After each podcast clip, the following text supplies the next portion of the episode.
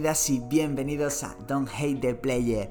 Una semana más, aquí con vosotros Alejandro Linares, a.k.a. Díselo Linares, a.k.a. Jan Jovellanos, a.k.a. El Master. Que esto nunca lo he dicho, pero allá por la época de 2006, 2007, tendría yo, pues sí, 12 años, 13, en los foros de HH Directo, que fue como, bueno, uno de mis primeros toques de piedra con el hip hop, eh, me hacía llamar el Master era, fue como mi primer AKA. Y, nada, son cosas que, bueno, no digo nunca y hoy me apetece decir. Y me apetece decir porque, bueno, hoy, como podéis notar, no he presentado a mi inseparable psychic, Adri, a mi Spanish Worldwide R&B Talk, porque, bueno, son cosas de vivir en la ciudad de la libertad, en Madrid, y que no ha podido estar aquí. Entonces, bueno, ¿podríamos haberlo grabado en otro momento? Eh, sí, pero en este caso no. Porque bueno, ya sabéis, los noticiarios pues lo intentamos grabar lo más pegado posible el día de emisión. Y Adri no tiene internet y estamos a cuatro días de, que se emita el podcast. Y como no había otra opción, pues digo, bueno, lo grabo solo. Que sí, que con lo que yo hablo y lo poco que habla Adri es como si hiciese el programa yo solo siempre. Bueno, tampoco tanto, ¿no? Nos hace falta sus comentarios, pero la semana que viene lo volveremos a tener aquí en el monográfico, en la entrevista eh, confiamos en que también. Así que nada, hoy voy a hacer yo solo el noticiario, pero por si acaso me he guardado una sorpresita que vendrá más adelante que seguramente la ponga en, la descripción del podcast, pero como el 90% de la gente, incluido yo, no nos solemos leer las descripciones de los podcasts, pues bueno, lo digo y quien llega al final pues se la escuchará, que yo creo que merece la pena. El caso, tenía varias noticias, como decía antes, que no le enseñé a Adri en ningún momento, no sé si él, de las que él traía, nos van a coincidir algunas. Pero la primera que por la que voy a empezar es por la última. O sea, el 31, el día de Halloween, eh, nos despertamos, bueno, al día siguiente más bien, con la noticia de que, de que Take Off, del grupo de amigos, del trío de, amigos, eh, ha muerto. Bueno, no ha muerto, lo han matado a tiros, ¿no? Otro más. Aunque sí que es verdad que, que en este caso quizás sea una de las muertes más relevantes de, la escena, quizás desde la de XXX Tentación. Porque bueno, al final es verdad que Tentación llevaba menos tiempo, pero sí que es verdad que su impronta fue gorda, pero es que Take Off y en general los amigos posiblemente han sido los que hayan marcado o algunos de los que han marcado tendencias en, en esta última década. Para bien o para mal, hay gente a la que le gusta, hay gente a la que no pero es que en realidad son súper influyentes en la música de, esta última década. En el auge del trap, sobre todo. Son no, pioneros, pero sí que como los primeros que se suman en esta, en esta segunda ola del trap, ¿no?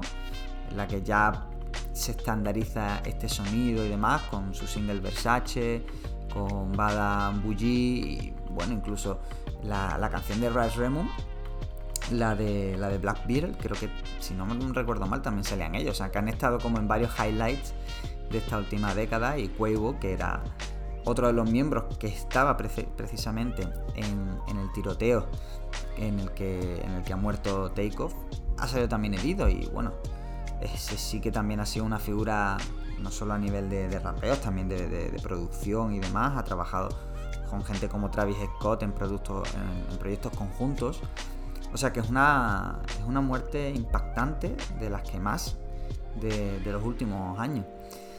Y la verdad que no sé qué va a pasar ahora. O sea, es verdad que Migos ya estaba casi en un proceso de, separación, que a Offset no se le veía ya tanto con, con, los otros dos.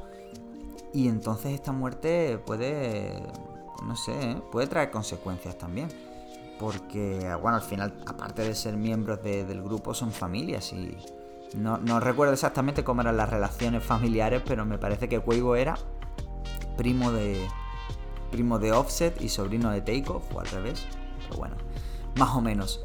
Entonces, no sé, eh, es algo raro, es algo raro, sin duda. Así que bueno, nada, descanse en paz y... otro rapero muerto. No sé, yo creo que también es algo que Estados Unidos tiene que hacerse mirar la cantidad de raperos que mueren en, tiroteos de forma violenta, que asesinan, la verdad que me parece peligrosa. O sea, yo creo que, es, una, es, una, locura y al final todo se debe al, al control de armas. Pero bueno, yo por suerte no vivo allí.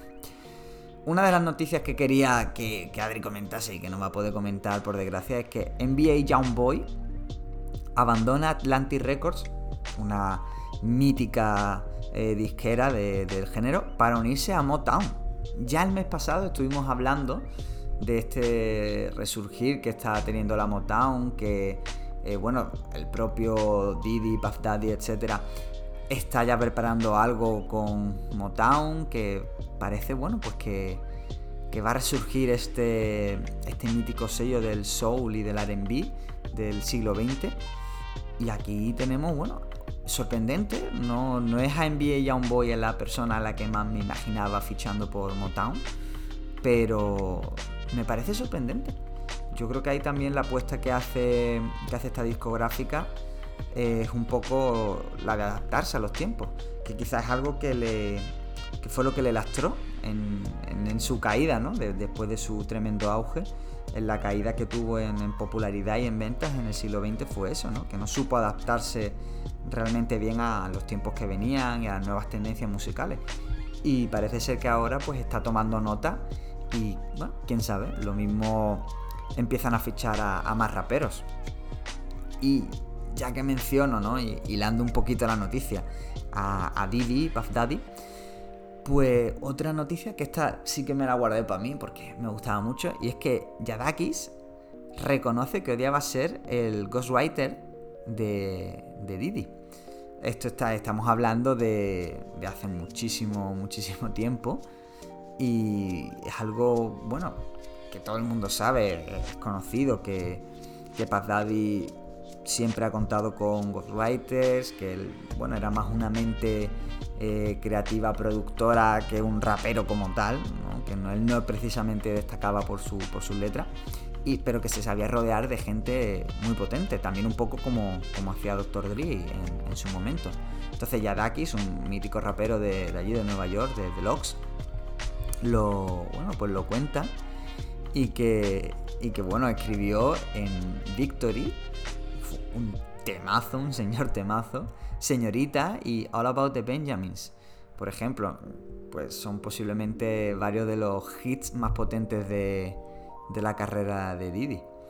Sí que es verdad que en esa época, que posiblemente fuese la, eso, la, época dorada, en todo este tema del el post eh, muerte de, de, Notorious Big, él decía que no, que no le gustaba y él tiene un buen nivel de, escritura, pero decía que no era fácil, que, además, claro, él venía todavía de, un estatus eso, de, vivir en los projects, en barrios pobres, y que tenían que adaptarse al, ritmo, ¿no? O al estatus que tenía Didi, que era, bueno, pues ya era una persona exitosa, además con ya otra visión completamente distinta de lo que era el género, no no era tan de calle o tan de contar la realidad de la calle, ¿no? Como podía ser en su momento eh, el propio Yadakis o gente como Nas de, eh, en los 90, ¿no? No eran esos storytellers, sino que él ya tenía una visión más y le costó mucho. Pero, oye, pues ahí, ahí está. También habla un poco de que, de que quisieron ficharlos para Death Row, pero bueno, al final no pasó. Y son cosas que, que bueno, esos, pequeños what if de cómo hubiese estado el Rap Game si finalmente eso hubiese, hubiese pasado. Y otra, esta, esta noticia que voy a comentar ahora y con la que, bueno, no vamos a terminar de cerrar la, la ola eh, anglosajona, pero, pero casi. Y es que un disco referente de un artista referente para, el podcast, que ya lo sabéis, que es Lauryn Hill y The Miseducation of Lauryn Hill, cumple 25 años. El disco cumple y va a montar una gira 25 aniversario. Y bueno, la noticia es esa simplemente. Va a montar la, gira. Me, apetecía comentarlo por eso, porque bueno, es una de las artistas con las que empezamos los monográficos en, este programa y siempre hablando eh, es una buena noticia. Otro que da también señales de vida artísticamente hablando, aunque no musicales, pero bueno, ha tenido un par de años bastante potentes, es The Weeknd. The Weeknd que esto yo no lo sabía, shout out para, para Vinueto que me lo dijo, y es que va a sacar una serie en, en HBO Max. Eh, me parece algo brutal. La serie se llama The Idol. Y bueno, hace a principios de, este mes, de octubre, se, se, estrenó el tercer teaser. Pues yo no había visto ninguno de los anteriores y no sabía nada. Y a juzgar por lo que se ve, no sé, a mí la sensación que me daba un poco es entre medias entre, entre series tipo El Séquito Billions, pero tomadas en serio, alejándose un poco de la comedia y metiéndose un poquito más en el thriller o en el drama, ¿no? Sobre todo por la idea que me da el, el, cómo está el teaser montado, ¿no? La música que usa. Pero bueno, quién sabe. Desde luego mi atención la tiene. Sinceramente, no le tengo demasiadas esperanzas en que vaya a ser un producto revolucionario ni una de las mejores series. Pero bueno, seguramente sea disfrutable. Al final, yo creo que The Weeknd, si se mete en esto, es porque, bueno, aparte de que le ofrezcan mucho dinero, el proyecto la atrae. Así que, a ver, a ver qué pasa. Y ya sí que sí, vamos a, a cruzar un poquito el charco y nos vamos un poquito aquí a, a España y es que eh, Zetangana ha, estrenado este mes una y mil veces con Omar Montes. Que bueno, el tema yo he de decir que a mí la verdad ni fue ni fa, pues no me ha, no me ha molado mucho. Una rumbita y demás, de estas típicas así españolas. Pero no sé, tío. Eh, a mí ya, justo cuando escuché el tema, o sea, yo no, ni sabía que se iba a publicar. Cuando, cuando lo escuché dije, hostia, que ha sacado tema nuevo y me pilló por sorpresa. Y la verdad que lo escuché y dije, buah, pues sin más. Porque lo que yo estaba viendo es que al final el, bueno, el disco del disco de madrileño, un disco que, que, igual también es muy importante para este podcast y que nos gusta mucho, y que fue el disco con el que abrimos el primer programa de la primera temporada, eh, está guay, tiene un concepto muy elaborado, muy trabajado, que, tiene una visión muy, muy peculiar, muy concreta y que está chulo, pero que este tema, ¿no? Intentando un poco como, no sé si, si ahondar o redundar en esto, ya se queda un poco a, bueno, esta es la música folclórica de aquí y hago un tema así. Entonces, no sé, a mí se me queda se me queda por ahí como que, es un epílogo un poco, un, cierre un poco triste. Sobre todo diciendo que, que es la última rumba de, de, Puchito, ¿no? de Zetangana, como decía Omar Montes en su, en su Twitter. Lo que quiere decir que se viene cambio de etapa. Cambio de etapa que ya ha anunciado de manera un poco somera, por así decirlo, en el podcast de, de Rigoberta Bandini, en los Rigo Talks, esto que ha hecho eh, aprovechando la salida de su disco, de la Emperatriz, que bueno, la verdad que está guay, aunque la mayoría de temas ya se habían escuchado.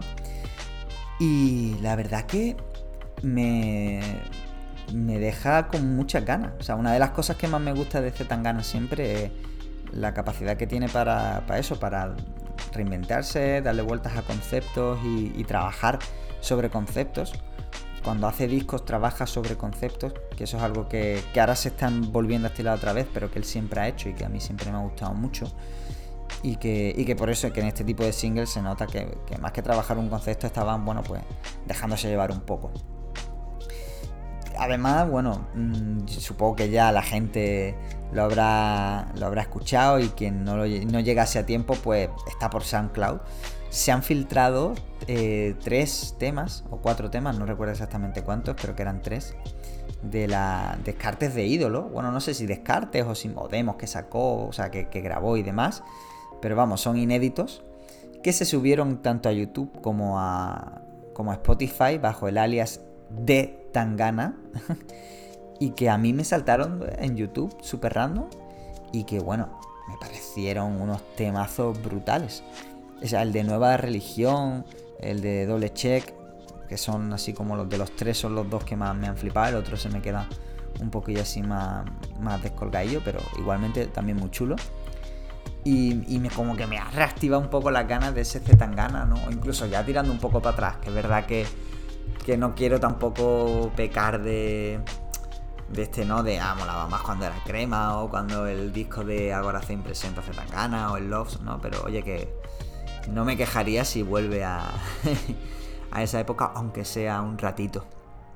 Pero la verdad que parece todo como una estrategia. O sea, parece toda una estrategia, aunque bueno, al día o a los dos días tumbaron las cuentas, tanto la de YouTube como la de Spotify, y por eso digo que solo está en SoundCloud.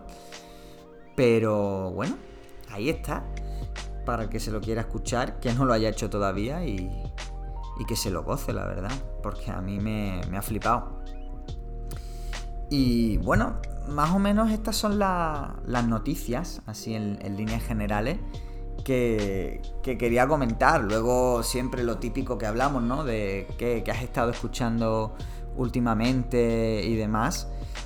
Pues aquí poquita cosa. Bueno, poquita cosa me refiero en el sentido de que he estado escuchando mucho de cosas que han salido este verano. Estamos, yo sé que Adri, lo voy a decir por Adri, aunque también por mí, enganchadísimos a Elsa y el mar, al, disco de Elsa y el mar, que, que bueno, salió en, a, principios de verano y finales de primavera, pero que yo lo, lo escuché a raíz de que lo nominasen a los Grammy, o sea que, que es súper guapo. Y no sé, realmente hay cositas que no quiero mencionar porque se vendrán luego, entonces no quiero tampoco hacer como mucho, mucho spoiler, pero tenemos por ahí que han salido cositas interesantes como, bueno, el, ese Playa Virginia desde la OSA con el tema de Marbella que, me flipa.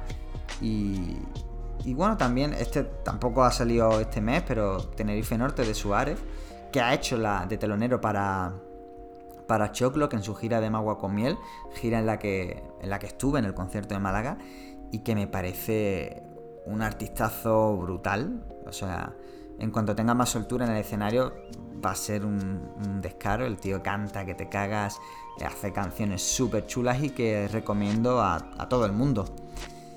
Y ya sí que me voy a venir con la sorpresa, ¿no? Normalmente estos podcasts se van a la hora y bueno, he conseguido hacer casi 20 minutos yo solo comentando las noticias, pero ahora viene lo bueno. Y es que, bueno, ya tocaba hacer el club de escucha, el de, Ready to Die de Notorious Big. Pero, bueno, lo voy a reservar al final porque lo suyo es hacerlo con, con Adri. Pero, como ya sabéis, estamos eh, de vuelta con el, con el correo. ¿no? Tuvimos algunos problemas con los reenvíos y demás. Cosa que ya se ha solucionado. Y ya dije en Twitter que aceptamos eh, pues cualquier newsletter, cualquier eh, nota de prensa que, nos venga y que siempre vamos a intentar escucharla y la idea es que si lo que nos llega nos, nos gusta, aparte de responder, ¿no? Intentamos siempre responder eh, eso, por lo menos que lo vamos a escuchar y para que la gente pues no se desanime, que bueno, vamos a intentar traer a gente a lo mejor pues eso, con, con proyectos recién sacados y demás para hablar un poquito de, su, de sus proyectos y de cómo los llevan y, de, y que nos cuenten un poco el, cómo, cómo, han creado este, esto que nos mandan a la newsletter y demás y pasarse aquí pues bueno pues a tener una charla un poquito más cortas que las de las entrevistas pero que yo creo que también pueden ser interesantes porque también van un poco en la línea de, de ayudar a conocer a artistas que todavía pues no están en el, en el candelero, ¿no? Porque, bueno, no creo que, que Zetangano de la Fuente nos vayan a enviar eh, una nota de prensa a nuestro correo, aunque estamos abiertos a, a todo. y bueno, pues la, la, primera nota que nos llegó ¿no? en, esta, en esta nueva apertura que hicimos del correo viene desde Granada es un disco que acaba de salir, pues súper fresquísimo, ha salido esta, esta semana pasada y que se llama Teogonía, su, su artista, el autor es el Carlito. Y bueno, pues lo hemos traído aquí para que nos cuente un poquito qué tal. ¿Cómo estás, Carlos? Pues muy bien, tío. Muchas gracias por, por estar conmigo. Nada, tío, pues a ti por, por compartir la música ¿no? y por tenernos también un poco en cuenta para dar un altavoz a, tu música, tío, que hemos estado escuchando el disco y la verdad que nos ha gustado. Oye, muchas gracias, me alegro mucho. La verdad es que está. la gente que lo está escuchando, que no es mucha, pero bueno, son, son bastantes, está, está gustando mucho. Así que estoy muy contento. Y bueno, pues lo primero es eso. Eh, ¿Por qué Teogonía, no? Porque el, o sea, es como que tiene ahí un nombre súper super pomposo, ¿no? La, portada como que también así tiene, va a tirar así por ese rollo como muy simbólico y demás y, y bueno, y sin entrar mucho en, tema de, todavía de las canciones, ¿no? ¿Cómo, ¿Cómo nace este disco? ¿Cómo surge hacerlo y demás? Pues mira, eh, el porqué del, del, bueno, del nombre del disco simplemente porque tenía ganas de hacer un proyecto más largo eh, individualmente, sin, contando con gente, evidentemente, porque hay mucha gente ahí que ha estado echando manos y que, y que sin ellos pues no, no, hubieran podido hacerse las cosas como se han hecho. Pero sí que quería hacerlo, bueno, pues en solitario, marcándome yo los ritmos, marcándome yo la, las temáticas y un poco la estética del disco y creo que, que el momento fue en 2020 que cuando, un poco empezamos a darle forma a esto. Fue un momento, creo yo, que para todo el mundo muy raro, tío, muy, extraño y bueno, ahí surgió, ¿no? El, decir, voy a, darle, voy a darle forma a esto, voy a dar un paso adelante, voy a hacer una inversión pues, de tiempo, de dinero también, por supuesto, de, ganas, de esfuerzo y voy a hacer, voy a hacer el disco. Quería que fuera eh, pues, un disco que marcara, un trabajo que marcara un, un comienzo, un principio, un origen y bueno, pues el nombre de Teogonía, ¿no? De nacimiento de un dios, también por todo el ego del, hip hop y todo esto, pues creo que, que, le venía un poquito, un poquito bien, ¿no? El nombre. También porque es muy, muy biográfico el disco, ¿no? Cuando, aunque siempre se dice esa mierda de este el disco más personal hasta el momento, ¿no? Y todo eso, creo que, creo que en este caso, bueno, pues es verdad, aunque no sea un, aunque no haya habido un disco antes, ¿no? Pues sí que es un trabajo, aunque todo lo, lo que se acaba antes ha sido como muy personal, muy biográfico, porque creo que también es muy, muy característico de mi forma de, de trabajar o de escribir.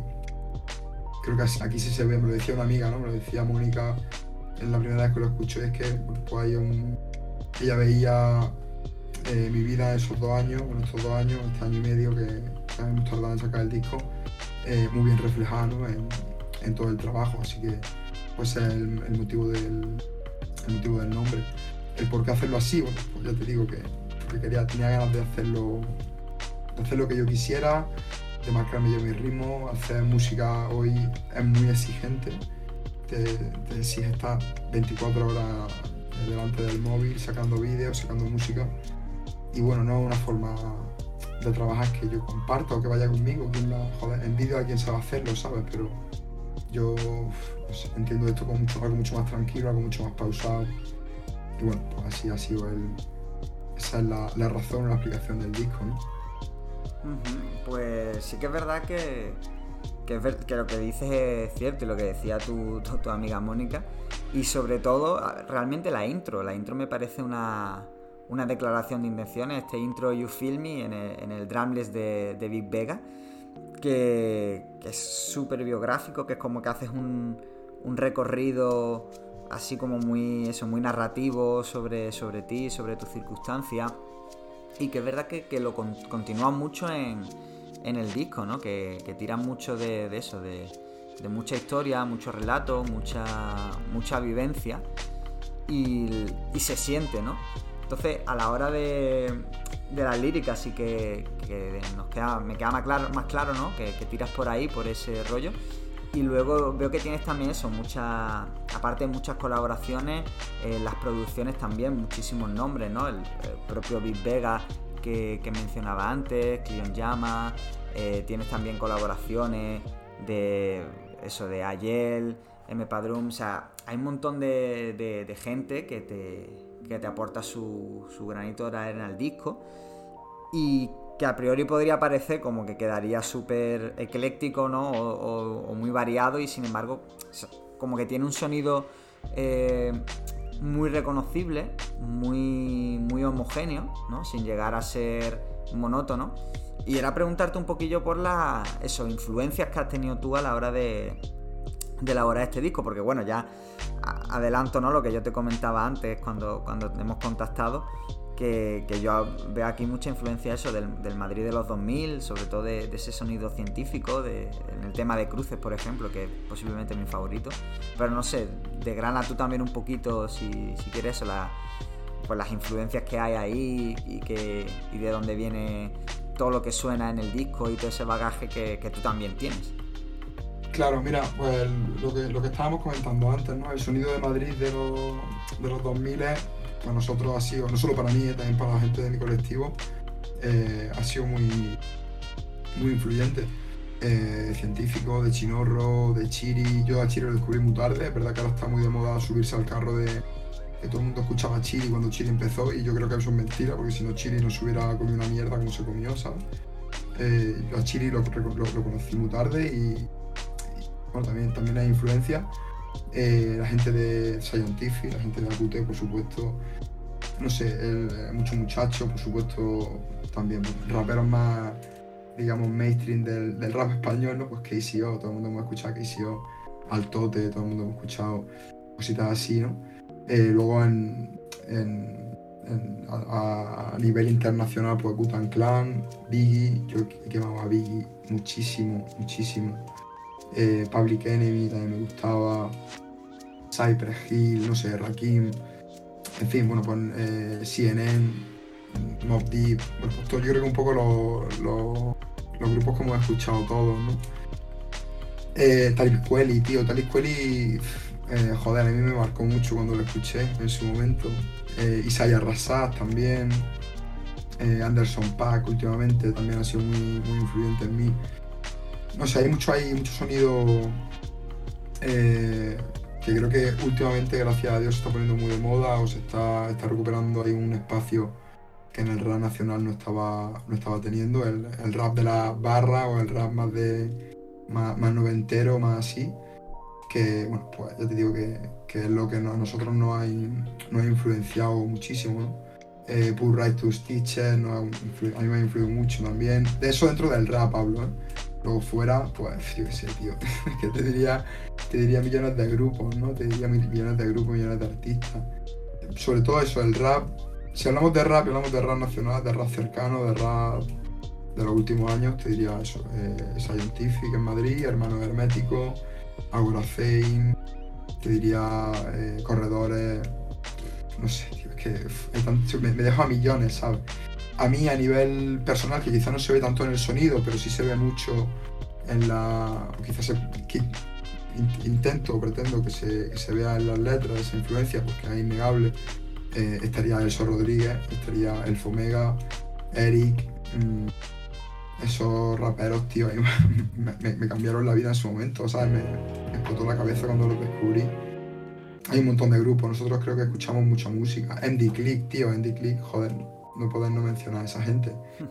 Eh, no sé, que de verdad que, que se nos dejamos a millones. Claro, yo hablando, por ejemplo, cuando mencionas a, Elso, eh, por cierto, un, súper infravalorado que, se habla muy poquito de él, pues es verdad que se está recuperando mucha gente de, eso, del típico de Eric Urano y toda esta gente, pero a Elso la gente lo tiene muy olvidado, me alegra que, que lo mencione.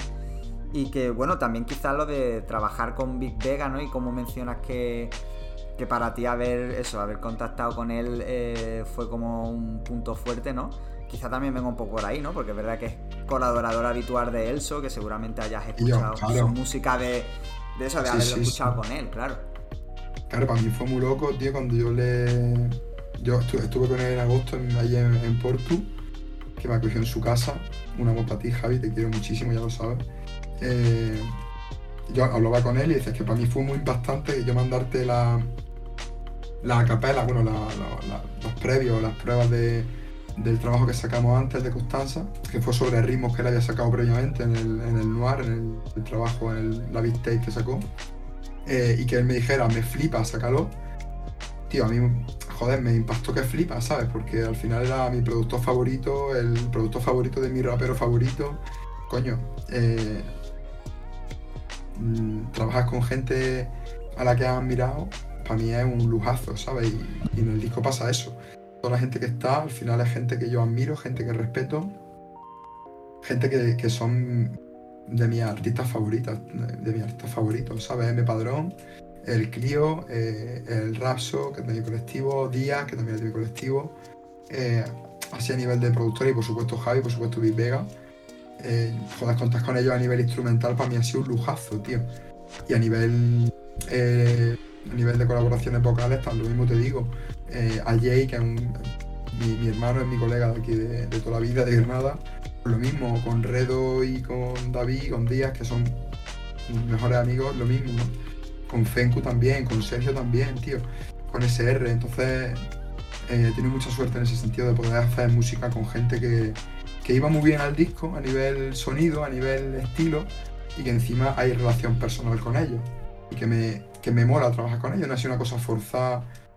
No sé, es verdad que le tiré después, o sea, le tiré a gente como muy fuera, muy por encima de lo que yo podía aspirar, ¿no? A gente con cierta, ¿sabes? Con cierta fama, cierto Sí, sí. reconocimiento. Y gracias a Dios me dijeron que no, porque creo que las cosas hubieran sido más forzadas, ¿sabes? Claro. Pues, eso de, bueno, voy a tirar si quieres colaborar conmigo 50 Cent, ¿sabes? Pues, bueno, pues si te dice que sí, 50 Cent, a lo mejor de puta madre, pero no va a encajar en el sonido, porque no va a salir natural, porque no va a salir, eh, ¿sabes?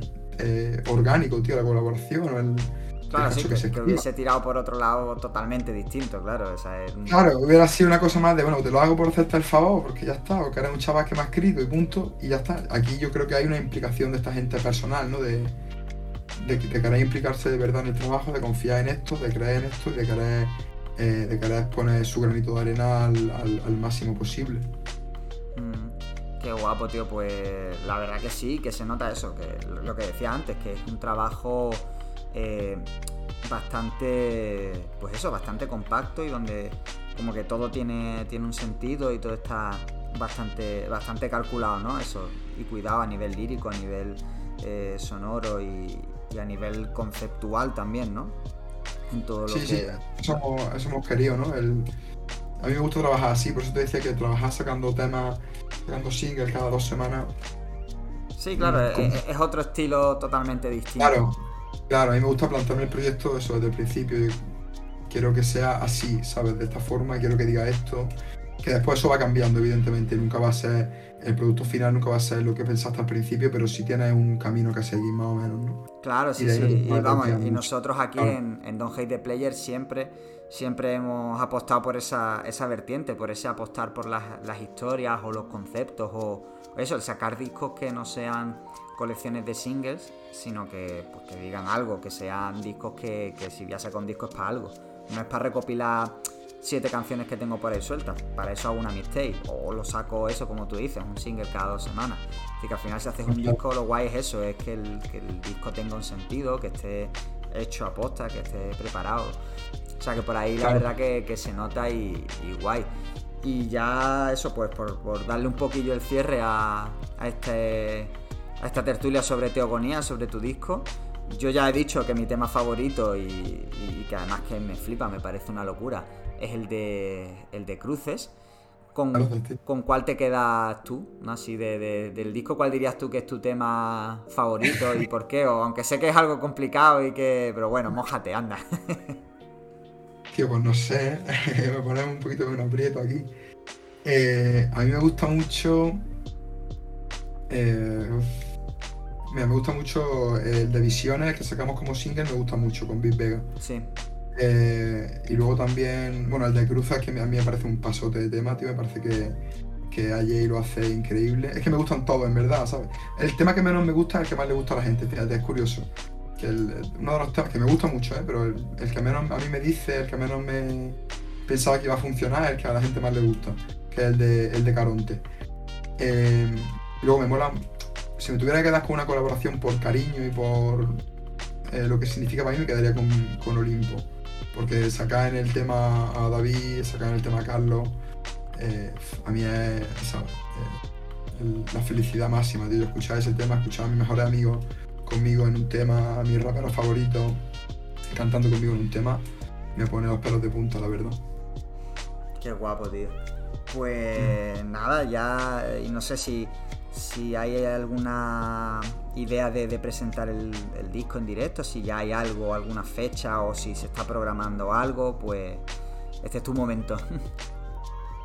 Hay una fecha pendiente de confirmación para enero, para enero de 2023, en un sitio aquí de puta madre en Granada. Un sitio distinto, un sitio no una sala de conciertos, un sitio. Bueno, la gente no se lo va, la gente no se lo va a esperar. Y haremos una presentacióncilla, una fiesta de presentación. A lo mejor lo hacemos aquí en el, en el centro, en algún local que nos dejen. Estamos ahí hablando con, con gentecilla para dónde podemos hacerlo. Así que ya, bueno, ya os informaré, ya os, os iré soltando por las redes, así que si queréis estar atentos a eso, pues me seguís y, y os enteráis por ahí de las cositas que vayan saliendo. Perfecto, tío. Pues nada, muchísimas gracias y que tengas mucho éxito con, con Teogonía. Y nada, seguir dándole. Muchísimas gracias a ti, muchísimas gracias a vosotros por, por el curro que hacéis y por darme este espacio. Pues nada, a ti, adiós. Un abrazo hasta ahora. Y bueno, ahora me toca también despedirme de mi queridísimo público. Así que nada, eh, como siempre, muchísimas gracias. Espero que os haya molado este, este nuevo formato, ¿no? Estas mini, mini entrevistas de, estrenos de novedades que nos llegan. Intentaremos hacer todas las que podamos. También va a depender un poquito de lo que nos llegue al, correo, ¿no? De si nos llegan muchas propuestas o, no. Así que nada, ya sabéis que si alguien escucha esto y quiere lanzarnos algo o conoce a alguien que, esté haciendo cositas y tal y vaya a estrenar algo, pues que nos lo diga y, todo se puede ver. Así que ya sabéis el resto. Eh, nos vemos la semana que viene. Odio al juego, no odies al jugador. Bless.